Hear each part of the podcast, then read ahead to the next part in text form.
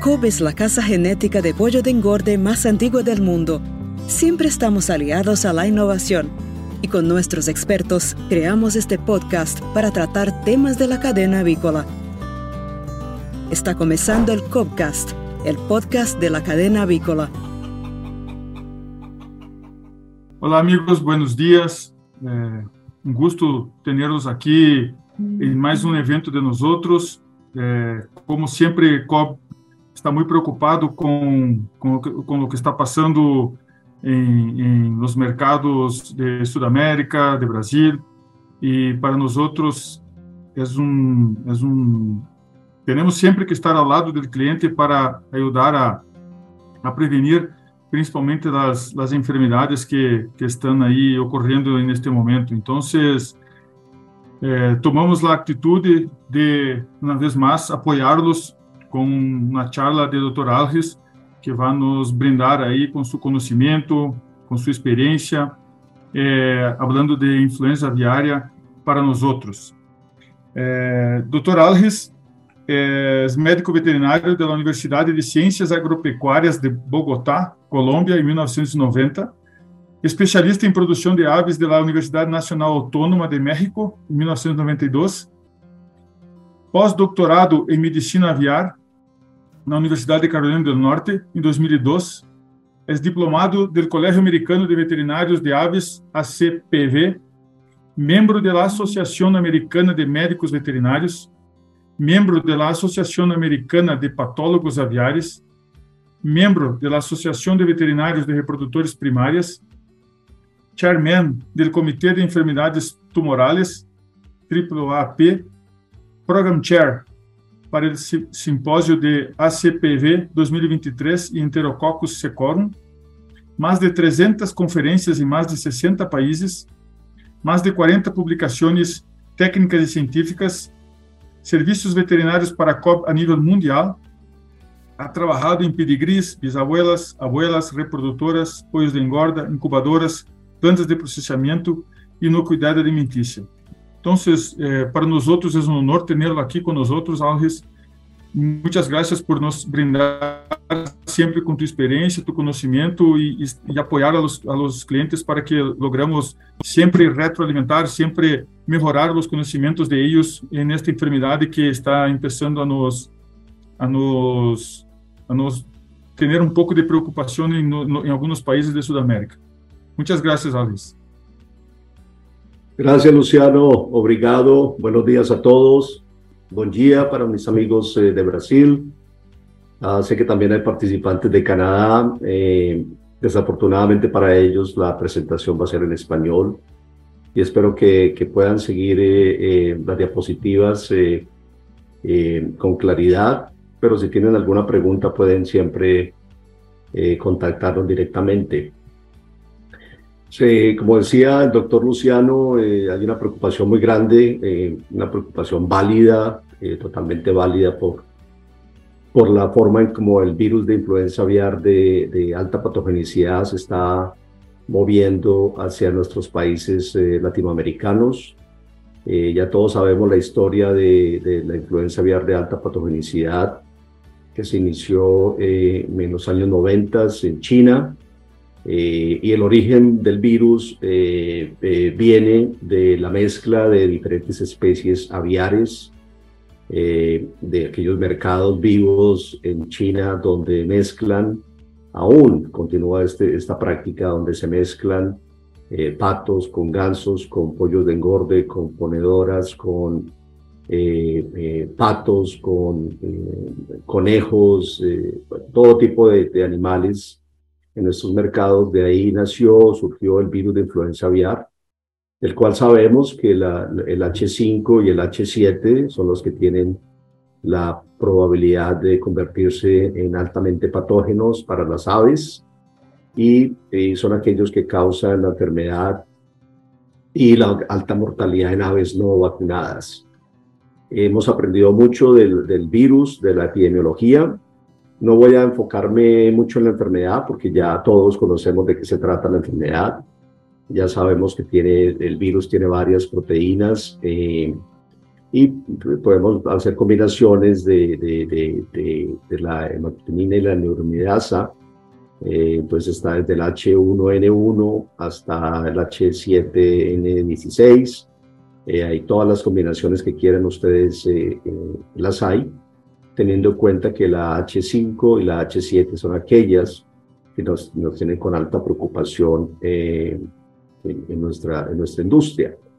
Eh, entonces ya hablamos un poco de la historia. Yo tuve la oportunidad de, de, de manejar la enfermedad eh, a los principios de los años 2000 en Asia, especialmente en Indonesia, donde hubo bastantes casos de influenza aviar, donde se decidió vacunación. Eh, debido a que ya se salió de las manos la enfermedad. En aves comerciales, eh, desafortunadamente las vacunas no son perfectas, vamos a hablar un poco más sobre esto, pero eh, no tenemos vacunas vivas eh, para influenza aviar.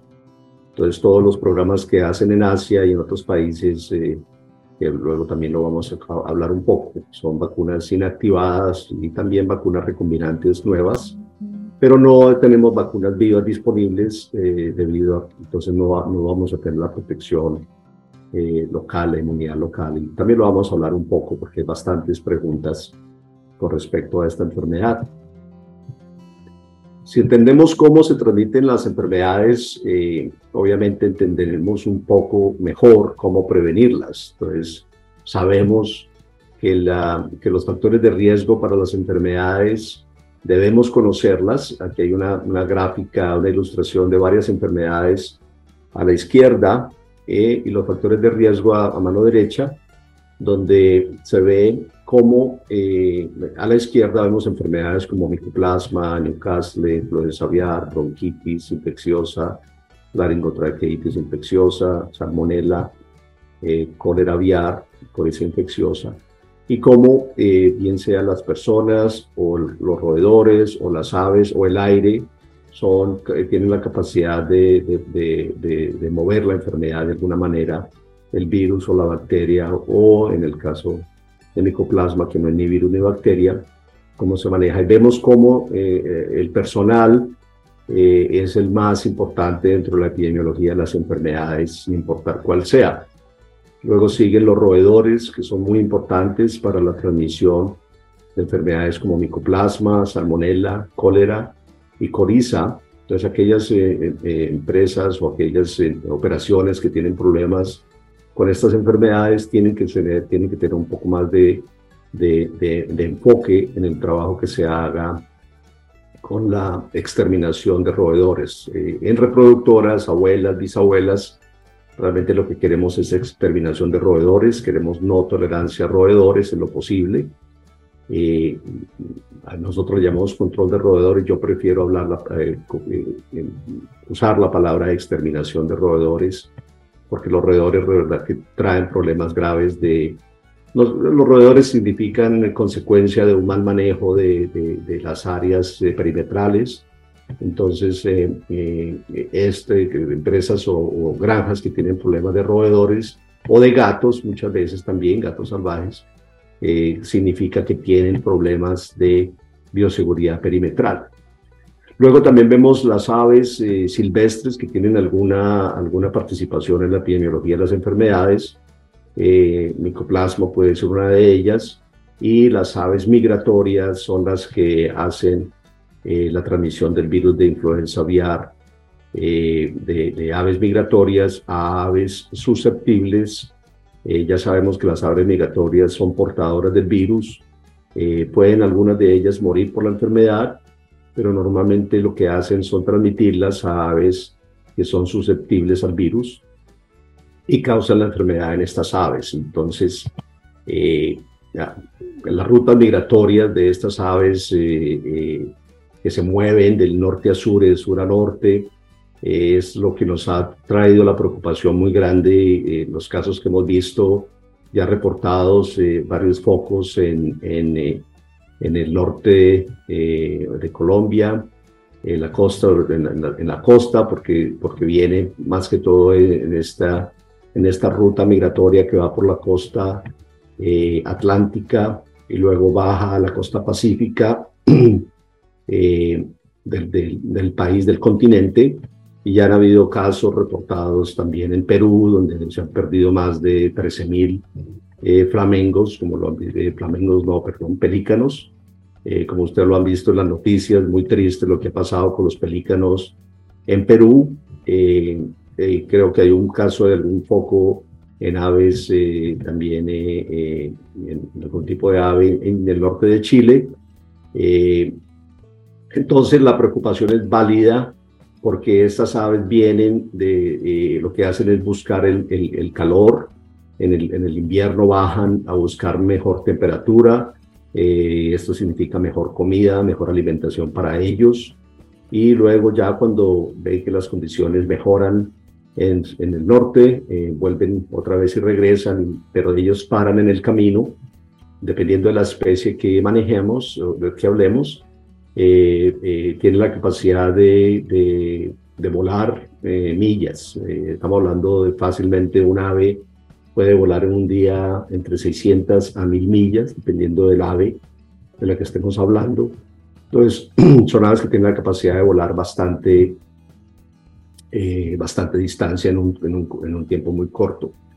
Eh, esta es la preocupación, obviamente, muy válida de, de, por qué la migración global y por qué la preocupación global de una enfermedad que empezó hace casi 30 años y, y se estaba, estaba muy localizada en Asia y luego pasó y vino a Canadá y a Estados Unidos y ha infectado eh, muchas de estas aves eh, migratorias en el norte eh, en el norte del hemisferio y cuando hace la migración hacia hacia los hacia los hacia los países nuestros está el riesgo siempre de que haya algún ingreso de este tipo de aves a algún contacto con este tipo de aves eh, y por eso la preocupación que y por eso la preocupación nuestra y, y, la idea de hacer este seminario para que todos entendamos cuál es la epidemiología de la enfermedad, cómo se mueve, cuáles son los factores de riesgo, cómo podemos prevenirla para que no entre nuestros, eh, a, nuestras operaciones comerciales. Pero esta foto eh, es, es, preocupante, ya entiende uno cómo es el movimiento de estas aves. desafortunadamente, ha habido, afortunadamente ha habido un incremento de las aves eh, acuáticas o, migratorias desde el punto de vista naturalista, pero también eh, estas aves pues obviamente traen un, o este incremento en el número de aves trae una mayor, eh, un mayor riesgo porque son aves que van bajando a hacer migración y paran en varios sitios, paran básicamente en lagos, en islas, en costas, en pantanales, eh, ahí es donde hacen su descanso. Cuando descansan en estos, eh, en estos sitios, obviamente excretan el virus, eh, bien sea en, en, las islas o en, o en, el, o en los lagos o en las lagunas, o inclusive en algunos pastos, cuando, cuando están... ahora les muestro unas fotos de, de, de varios, de varias formas como estos animales pueden llegar a transmitir eh, pueden, pueden contaminar el ambiente y transmitir el virus. Estos son los transmisores más importantes eh, o más comunes de la influenza aviar de alta patogenicidad y son animales hermosos. Eh, ganso canadiense, el ganso de nieve y el pato canadiense son, son, las aves que, más transmiten este virus. Desafortunadamente, eh, también son, eh, son aves que son perseguidas por cazadores, aquellas personas que aman la caza de aves, eh, básicamente hacen cacería de patos, cacería de gansos, que antes no era problema, pero ahora ya se ha convertido en un factor de riesgo muy alto el tener operarios de granjas nuestras o de incubadoras que les guste este, este tipo de práctica de cacería porque están teniendo contacto directo con estas aves que a pesar de que no puedan, de pronto no sufren la enfermedad, sí excretan el virus y contaminan el ambiente y las personas. Eh, básicamente ustedes aquí ven cómo eh, el, una población eh, de gansos en este caso eh, en, la, parte de arriba está con su, familia, una familia de, gansos normal que va eh, migrando, llega, contamina este lago o este tipo de, de, fuente de agua abierta. ¿Y qué sucede? Vemos cómo los cazadores que van a buscar este tipo de aves, bien sea gansos o patos, se llegan a contaminar en estos, en estos pantanales o en estos lagos. esta foto de la izquierda abajo es una foto de, de cazadores en Argentina. Entonces es una práctica también en nuestros países que a veces no conocemos o desconocemos que alguien pueda llegar a estar involucrado en este tipo de práctica. Y resulta que como ustedes ven ahí, estas personas se contaminan muy fácilmente con, con, con un virus de influenza aviar si estas aves llegan a ser portadoras. Eh, la foto de la, de, la, de la mitad donde ven los tres cazadores eh, con, eh, con, este, con los gansos, eh, estos, estos son gansos que han, que han, eh, eliminado o que han, matado. esto es en Saskatchewan, en Canadá. igualmente es una práctica muy común en Estados Unidos y es una preocupación siempre nuestra de cualquier, cualquier operario que le guste ir a cacería pueda llegar a introducir un virus. entonces, en el, caso de, en el caso de nuestros países es, es uno de los puntos más importantes de, de bioseguridad cuando contratemos empleados, expliquémoslos, expliquémosles no solamente que no pueden tener aves en casa, ni aves de traspatio, ni gallos de pelea, sino ellos tampoco pueden tener contacto con aves acuáticas eh, de, ninguna manera. Eh, una vez una persona está contaminada con el virus, se puede transmitir muy fácilmente a nuestras aves comerciales eh, porque el virus sobrevive bastante tiempo eh, eh, por fuera del, ah, ya miramos el tiempo de sobrevivencia en algunas partes, eh, en algunas superficies, pero vamos a darnos cuenta que el virus sobrevive mucho tiempo, un tiempo suficiente para poder llegar a nuestras granjas e infectar. Entonces es muy importante dentro del programa de bioseguridad de ustedes, de granjas y de incubadoras, que se haga muy claro que no se permite el contacto con aves acuáticas eh, para los operarios que vienen, a, especialmente aquellos que tienen contacto directo con, con las aves, con nuestras aves. Eh, luego pueden ver ustedes a la derecha eh, que estos, eh, estas aves migratorias pueden llegar a infectar otras aves acuáticas, otras especies acuáticas, ya lo que, la que ha sucedido en varias partes del mundo, incluyendo Perú ahora con los, ah, con los pelícanos. esta es una foto de, de, triste de Perú, eh, de, la, de, la, zona de Piura, eh, en la costa de, Perú, eh, donde, donde han muerto muchos pelícanos, algunos de ellos han quedado enfermos. obviamente estos pelícanos enfermos son fuente del virus. Una, una vez esta ave se contamina o se infecta, procesa la, vive la enfermedad o sufre la enfermedad y excreta altos, altas cantidades de virus y se vuelven un riesgo muy alto de, eh, de, uh, de, transmisor, de transmisión. Entonces es un error eh, tomar este tipo de aves, llevárselos para la casa, el sentir, el, el, obviamente el sentir el, la tristeza de que el ave está enferma, pero desafortunadamente no podemos manipular este tipo de aves, eh, especialmente aves que están ni siquiera aves que están saludables. Ya sabemos que estas aves acuáticas eh, portan el virus y nos pueden contaminar. Y pues obviamente si encontramos aves que están enfermas, que están tristes, aves acuáticas que nos dan tristeza y, como naturalistas queremos eh, rescatarlas y queremos ayudarlas, esto es un no, no para nosotros desde el punto de vista de bioseguridad. En la parte de abajo ustedes ven también eh, una, un agua contaminada una fuente de agua contaminada. Eh, esto eh, fue reportado en Chile en el año 2002, eh, donde el virus H5N2 de influenza aviar de alta patogenicidad fue introducido a unas granjas de reproductoras pesadas debido a que estas granjas estaban utilizando el agua del lago para alimentar las aves. Y esto fue lo que eh, introdujo el virus H5N2 a estas reproductoras en Chile en el 2002. Eh, obviamente el mensaje es que no podemos utilizar aguas estancadas o aguas abiertas para, para, para las aves comerciales, especialmente si sabemos que estas aves son expuestas a aves migratorias, donde la ave migratoria puede quedarse ahí una, dos, tres, cuatro semanas. Ya sabemos que son aguas de alta, alta contaminación y no podemos utilizarlas para nuestras gallinas comerciales o nuestras aves comerciales, bien sea ponedoras, pavos, pollos de engorde, reproductoras. Eh, no podemos utilizar aguas que vengan, que estén contaminadas. Eh, el virus sobrevive eh, después de que, de que ha contaminado las aguas, puede llegar a sobrevivir meses, eh, especialmente temperaturas bajas. Entonces, ahora hablamos un poquito sobre eso, pero es muy importante evitar el uso de aguas contaminadas, bien sea para alimentar las aves. Agis. Sí. Perdóname, Marta Caero me, me escribió aquí que no está pasando las diapositivas. ¿Qué te parece si intente, por favor, compartilhar novamente? No sé qué pasó. Eh, ninguna, ninguna pasó. No sé, me, me, escribió aquí que no está pasando las diapositivas. No sé si ninguna. Sé si puede nos ayudar también. ¿Tú ves el screen? En el tuyo yo, está yo pasando. Te, yo, te, yo está en las fotos de Chile.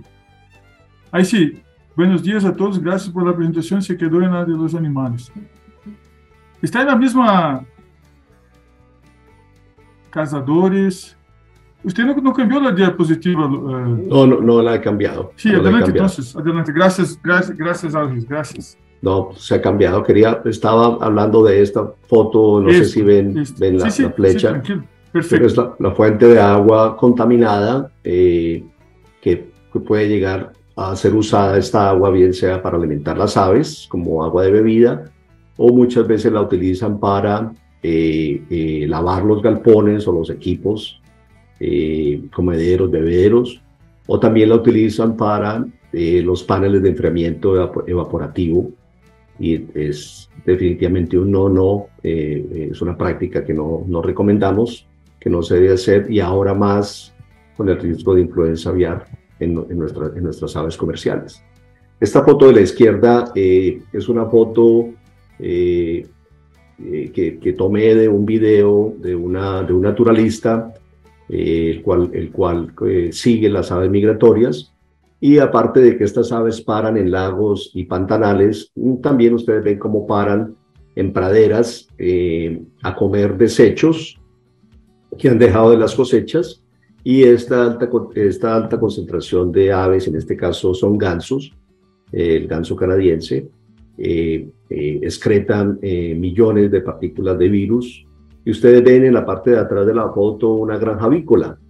Entonces te hace pensar que es un alto riesgo, muy, muy alto riesgo tener millones de aves cerca de la granja, donde algún roedor o alguna persona puede llegar a ir a contaminarse y venir a la granja y contaminar, contaminar las aves. Entonces hay que estar pendientes de yo sé que en nuestros países no es muy común esto, aquí en los Estados Unidos y en Canadá se ven bastantes gansos eh, en, en, las praderas y son, son un riesgo eh, muy alto definitivamente para nosotros eh, en la industria.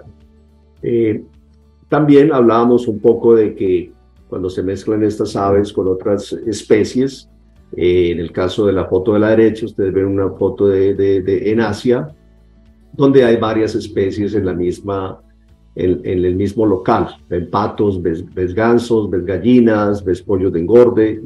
Eh, por aquí atrás hay otro pato. Eh, mucho, eh, esto es lo que hace que estos virus contaminen estos locales, estos mercados de aves vivas. Y las personas que suplen estos mercados, porque cada, esta señora tiene alguien que le suple los gansos, otra persona que le suple los patos, otra que le suple los pavos, otra que le suple los pollos de engorde, y esa persona, una vez ese proveedor llega a un local de estos, se contamina y ha sucedido aquí en Nueva York, en, el estado de Nueva York hay bastantes mercados de estos también, eh, que, no cierran, nunca cierran. En este momento ya desde hace unos 15 años ya tienen un proceso de desinfección donde tienen que cerrar por lo menos una vez a la semana, desinfectar completamente, pero son unas de las, de las fuentes más comunes del virus de influenza aviar a, a nuestras aves. Entonces, estos, estos proveedores van, suplen estos locales y luego regresan a sus granjas, que son granjas pequeñas, pero que llegan a, eh, a, transmitir el virus a sus propias aves comerciales. Entonces, evitar en lo posible la mezcla de, especies de, aves, sobre todo mezclar aves acuáticas con aves comerciales, porque venimos de, mezclar aves acuáticas que son, pueden estar resistentes a la enfermedad, pero que son transmisoras o portadoras y van a, pasar el virus a aves que no tienen ningún tipo de inmunidad, causando la enfermedad, multiplicando el virus y causando eh, eh, ambientes eh, altamente contagiosos. Este es una foto de, una de las granjas más grandes de ponedoras en los Estados Unidos que fue afectada por el H5N2 en, Estados Unidos, en el estado de Iowa. Quiero mostrarles simplemente el tamaño de esta granja. Esta es una granja de, más de 10 millones de ponedoras comerciales, donde ustedes ven cómo tienen ellos su propio planta de alimentos, su propia eh, eh, producción de huevos y su propio procesamiento, eh, empaque de los productos y comercialización de los productos en el mismo sitio. Entonces, eh, básicamente aquí el problema es eh, eh, la cantidad de empleados o de operarios que se maneja para poder, para poder mantener una operación de esta diaria, la cantidad de personas que entran a, la granja. en este momento, en ese momento, en el 2015, había muy pocas prácticas de bioseguridad. Entonces, eh, se ha mejorado bastante, sobre todo en ponedoras comerciales, en, operaciones de, ponedoras comerciales que han estado un poco atrasados o atrás en la parte de bioseguridad. Se requiere eh, la revisión de, los programas de bioseguridad, los protocolos. Eh, es muy difícil en estas operaciones tan grandes hacer que todas las personas se duchen, todos los operarios que van a entrar en contacto con las aves tengan una, una ducha, una descontaminación eh, muchas veces solamente hay un cambio de ropa, eh, donde, donde dejan la ropa de, calle y se, se ponen unos, unos, eh, una ropa de, de, granja, como overoles y botas, pero aún así pueden llegar a ser tener las, manos contaminadas y pueden llegar a, a, introducir el virus. En este caso, en el 2015, en esta granja, se reportó que habían varios empleados que tenían eh, aves eh, en sus casas, donde mezclaban eh, especies de, diferentes, de diferentes aves. Entonces por ahí se cree que fue que entró el virus de influenza aviar a esta granja en particular. Ya sabemos, esto es importante que lo manejen en sus grupos de entrenamiento de los dos tipos de bioseguridad, el estructural y el operacional. El estructural a mano izquierda, como ustedes lo ven, como su nombre lo dice, es básicamente la estructura, lo, que es físico. La ubicación de la granja es importante, obviamente.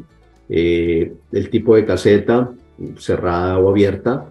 Obviamente cuando tenemos casetas cerradas eh, tenemos menos entrada y menos posibilidad de que haya eh, factores externos que nos lleguen a afectar a las aves.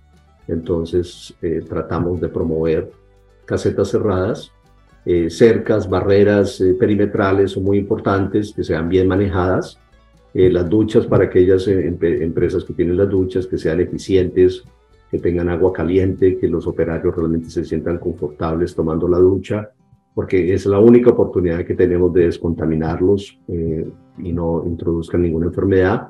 En este caso hablamos de influenza aviar, pero puede ser una salmonela, un micoplasma, una laringotraqueitis, eh, cualquier tipo de, de, virus o bacteria que pueda venir a través de, operarios que tienen eh, eh, exposición externa a cualquier virus o bacteria o micoplasma y no lo introduzca a, la granja. Entonces es muy importante tener unas duchas eficientes y no descuidar este tipo de, programas. la exterminación de roedores, la, la, hemos hablado, obviamente no solamente roedores, sino gatos, en los últimos cinco años he tenido varios, muchos casos de, cólera aviar por infestación con gatos de granjas, con gatos salvajes. Entonces los gatos eh, también transmiten la pasterela, los gatos transmiten la salmonela eh, y los gatos inclusive pueden llegar a traer también ese, ese, virus de influenza aviar que vimos en esa granja eh, cercana a, a, ese, a, esa, a esa pradera donde habían millones de, de gansos cualquier gato o, roedor puede llegar a, traer, o perro también puede llegar a traer a traernos el virus a la granja, entonces hay que tener mucho cuidado con, con el mantenimiento de la granja. Eh, fuentes de agua, ya lo hablamos, eh, en lo posible mantener fuentes de agua cerradas para las aves, la calidad del agua que le damos a las reproductoras y al pollo de engorde, a las ponedoras, no debe ser de, menor de menor calidad que el agua que consumimos nosotros. Entonces tenemos que hacer un esfuerzo eh, para que el agua que, que, consumen las aves sea segura y, sea limpia y sea lo más aséptica, lo más aséptica posible. A la derecha vemos la bioseguridad operacional, que es obviamente la más importante.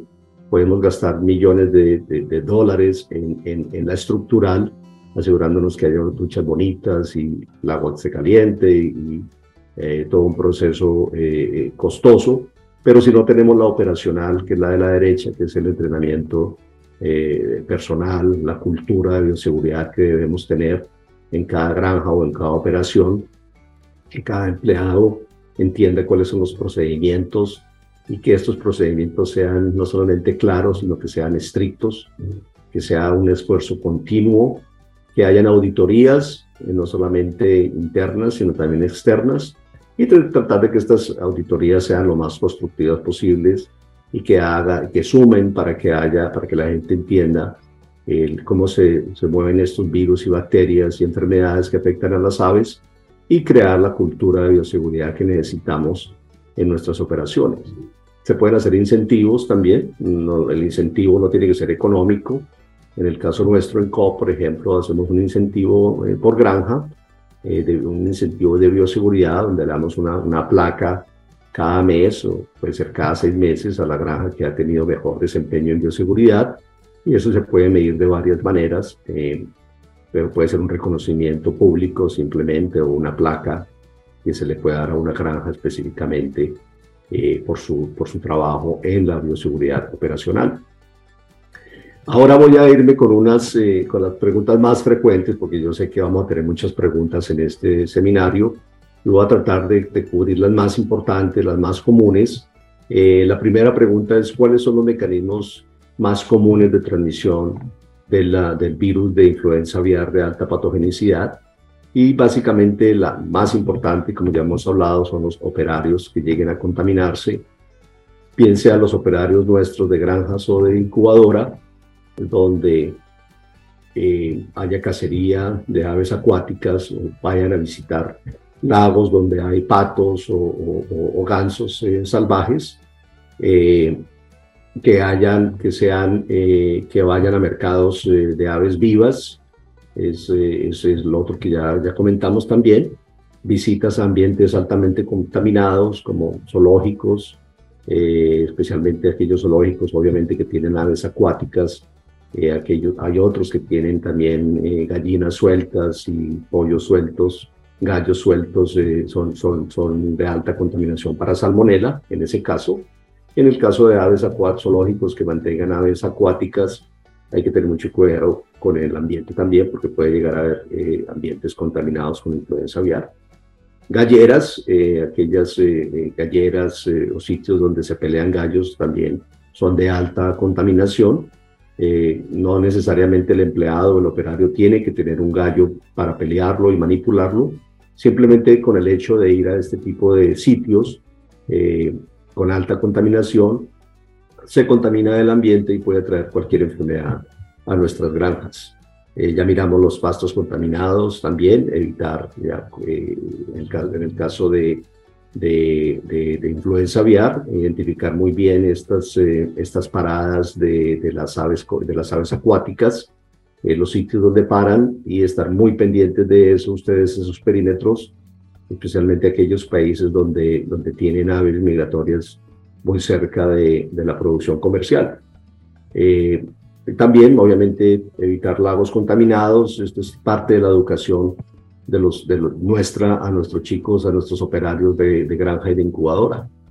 El segundo más importante son aguas contaminadas, eh, evitar usar agua de bebida, eh, eh, lagos, agua de lagos contaminados para agua de bebida, para limpieza de galpones o para paneles de, de enfriamiento. La segunda pregunta es con respecto a eh, vacunación para influenza aviar. Es una pregunta eh, eh, bastante popular ahora. ¿Cuáles son las limitantes? Básicamente los países que se han decidido por vacunaciones es aquellos que ya no pudieron manejar la enfermedad. Entonces, la mayoría de países asiáticos, hay más de 25 países asiáticos que vacunan contra influenza aviar. De nuevo, son vacunas inactivadas y vectorizadas. No hay aún disponibilidad de vacunas vivas. ¿Por qué no hay disponibilidad de vacunas vivas? Porque se cree que las vacunas vivas eh, son un riesgo eh, de recombinación con virus eh, de campo. Y puede haber una, una recombinación a un virus un poco más patogénico o letal. Entonces, de ahí que no hay ni habrá producción de, de vacunas vivas para influenza aviar. Entonces, cuando tenemos un programa de vacunación basado solamente en vacunas recombinantes o vacunas inactivadas, obviamente la protección es limitada. Entonces, eh, eh, las aves aún se contaminan porque no se infectan, porque no hay, no hay inmunidad local, eh, sufren la enfermedad.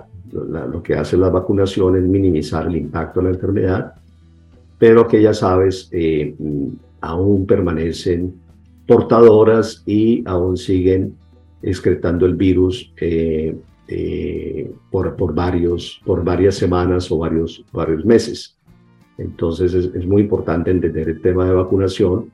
Eh, la protección a las aves, ya hablamos de lo insuficiente que es debido a la falta de vacunas vivas. Las aves positivas siguen circulando el virus, se perpetúa la enfermedad, lo que hemos visto en, varias, en varios países afecta el programa de monitoreo por serología.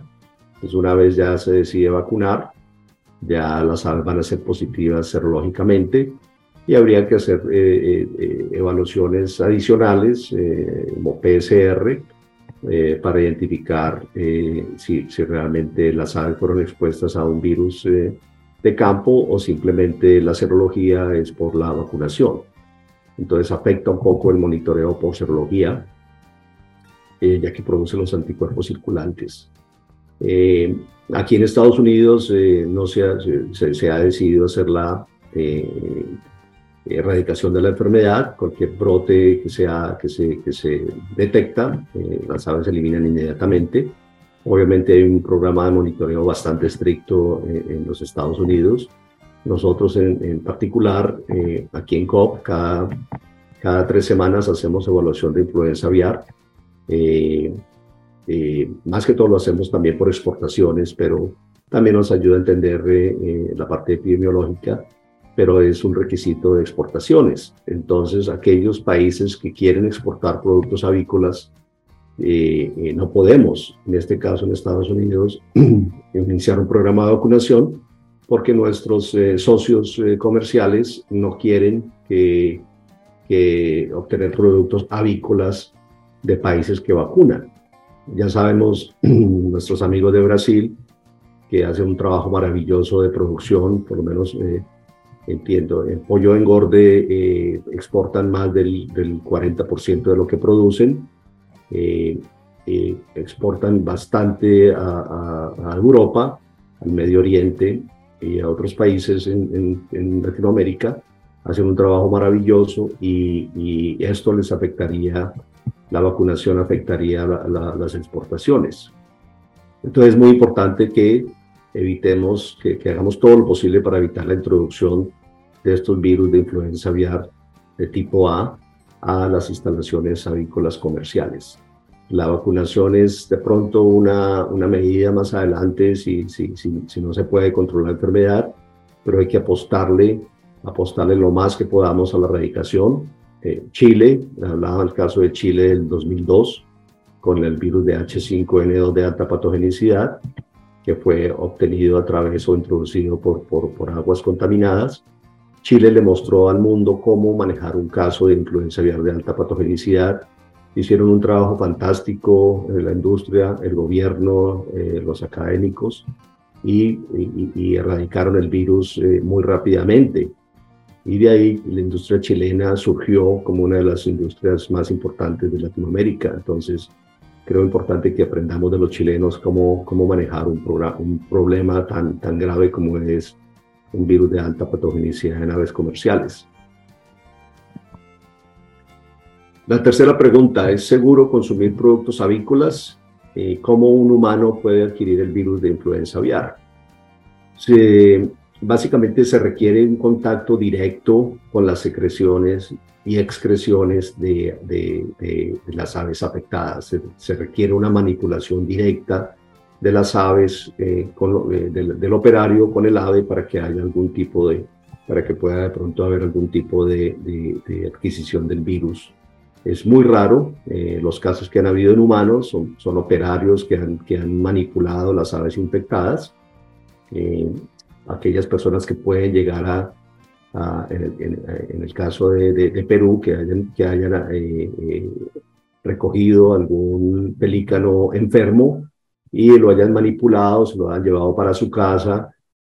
son personas que pueden llegar a, a ser infectadas con el virus. De ahí la importancia de evitar el contacto, el contacto eh, con estas aves enfermas.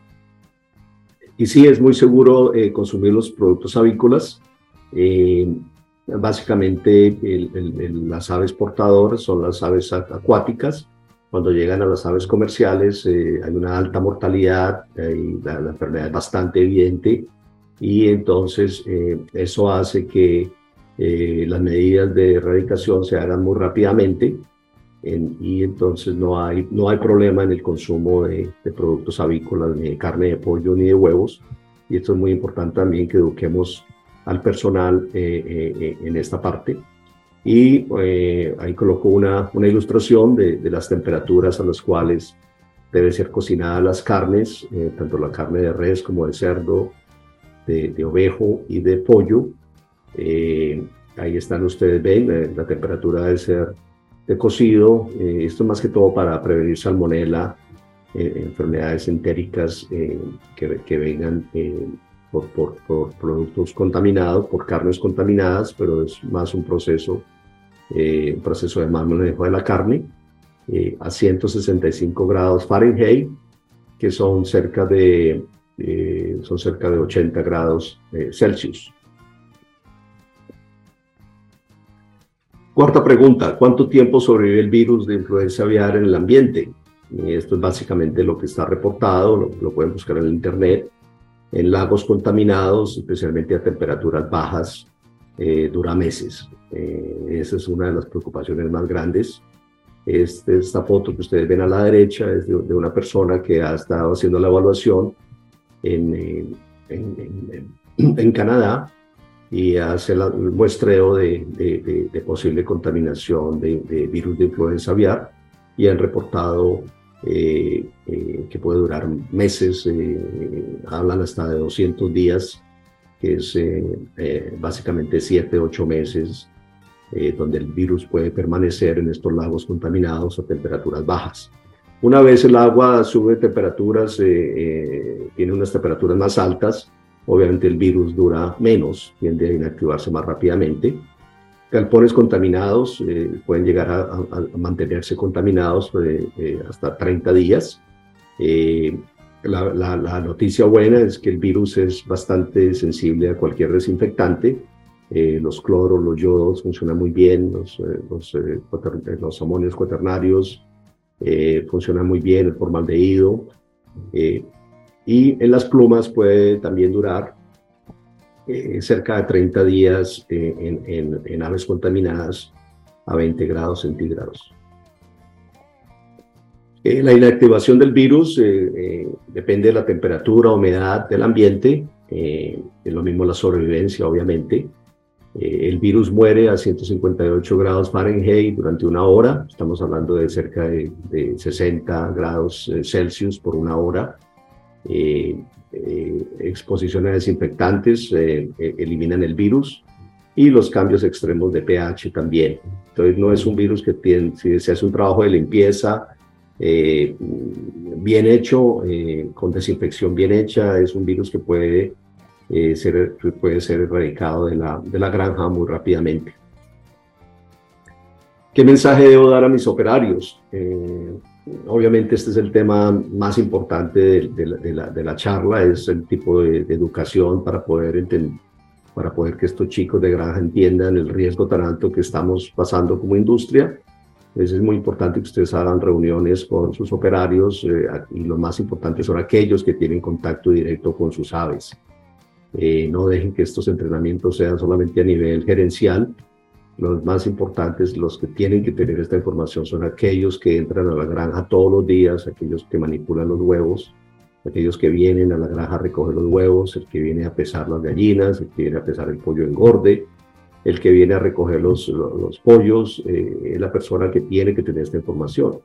Entonces, asegurarse de no manipular aves ajenas a la operación. Cualquier ave, eh, cualquier cosa que tenga plumas, eh, eh, es importante que ellos entiendan que no la deben manipular. Ellos te van a decir, bueno, es que yo, mis papás viven en el campo y, ellos tienen aves. Bueno, sí, allá se van a contaminar en el ambiente, pero no pueden manipular. La clave, la, la, palabra clave es manipular. Ninguno de nosotros puede manipular aves ajenas a una operación avícola. Obviamente, no tener contacto con otras aves en general, eh, aves de traspatio, aves de pelea, aves acuáticas. Eh, hubo una, exposición accidental, ah, hay que reconocer que hubo una exposición, reportarlo al gerente de la granja o al administrador de la granja y esa persona le dice qué, es, qué procedimientos eh, debe seguir. Entonces es importante que cuando, que cuando nos sentamos expuestos, identifiquemos esa exposición, la reconozcamos y podamos hacer algo al respecto. Entonces, en el caso de exponerse uno eh, a, un, a, un, ambiente contaminado, eh, bien sea con heces de gansos o heces de patos, eh, que uno crea que pueda llegar a tener algún tipo de contaminación, es importante llegar, limpiar esos zapatos, desinfectarlos, lavar la ropa inmediatamente, ducharse lo mejor posible, desinfectarse las manos, eh, desinfectar todo, todo lo que sea eh, la, ropa con la que se pueda, con la que se tuvo la exposición.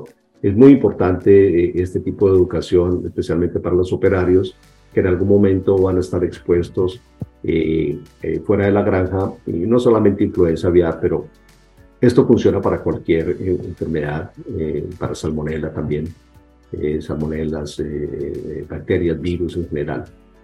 evitar desperdicios de alimento en la granja, eh, mantener los hilos eh, de alimentos cerrados, evitar que aves, eh, que, se haya, que haya atracción no solamente a, aves silvestres, sino también a roedores.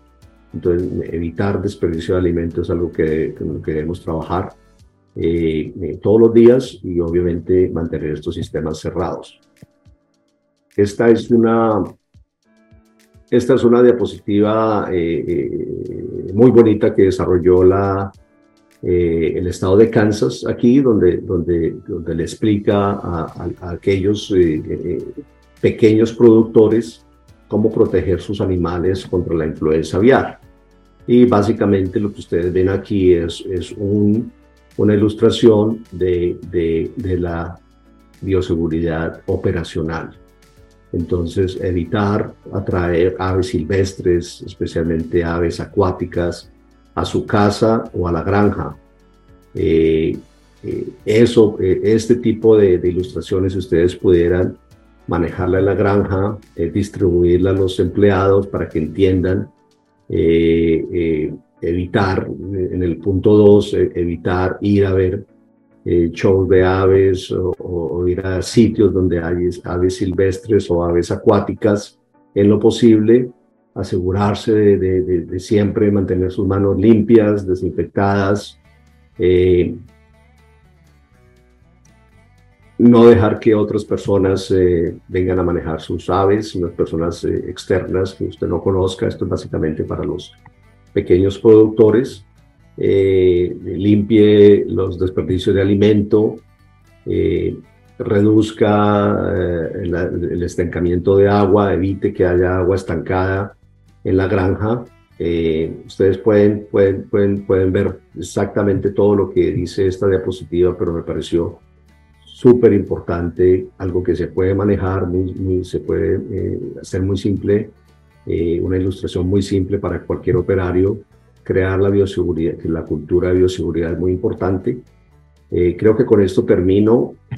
básicamente quería contarles la situación, la, situación de riesgo que tenemos, los factores de riesgo que hay, lo que podemos hacer. básicamente no, tenemos que hacer lo que podemos controlar Aquello que no podemos controlar, no lo podemos controlar. Las aves migratorias seguirán volando de por vida. El virus permanecerá ahí como, como, una, como un riesgo alto para nosotros. Ya nuestro trabajo es controlar lo nuestro, asegurarse que los programas de bioseguridad, no solamente estructural, sino operacional, funcionan todos los días, que aseguramos la cultura de bioseguridad en nuestras granjas, el entrenamiento eh, eh, diario, eh, el evitar eh, que estos operarios se contaminen, es nuestro trabajo, pues es un tema de cultura, cultura, cultura de bioseguridad. Todo esto vuelve otra vez al tema de bioseguridad que sigue tomando aún mayor importancia en estos casos de alto riesgo. Ok, muchísimas gracias. Saludos a todos. Gracias a todos. Gracias, buen día. Está comenzando el momento de bienestar animal para los gestores de la cadena avícola el equipo de aturdimiento y sacrificio debe ser mantenido operado y supervisado diariamente para asegurar su correcto funcionamiento y los resultados deseados para el procesamiento humanitario de las aves. Si no existen normas nacionales, el programa de bienestar de la empresa debe establecer un objetivo del porcentaje de aves que deben ser guía de COP para procesamiento de pollo, efectivamente aturdidas en la planta. El programa debe especificar que se iniciarán acciones correctivas si el porcentaje de aves efectivamente aturdidas está por debajo del estándar. Escuchaste Copcast, el podcast de la cadena avícola.